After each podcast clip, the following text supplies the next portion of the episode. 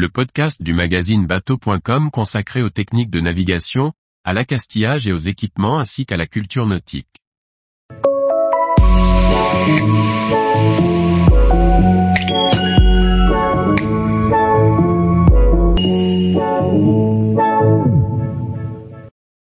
Que représente ce symbole de poisson barré sur ma carte marine?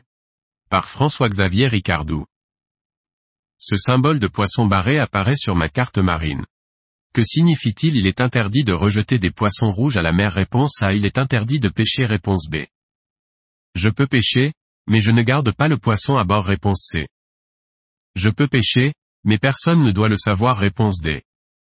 Chaque semaine, nous vous proposons une question sur le permis bateau histoire de valider vos connaissances ou bien de découvrir des domaines inexplorés.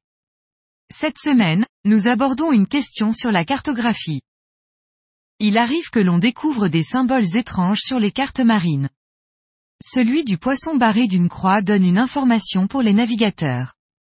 Mais laquelle? Les zones de restriction sont délimitées sur les cartes marines par des symboles et un cadre délimitant la zone.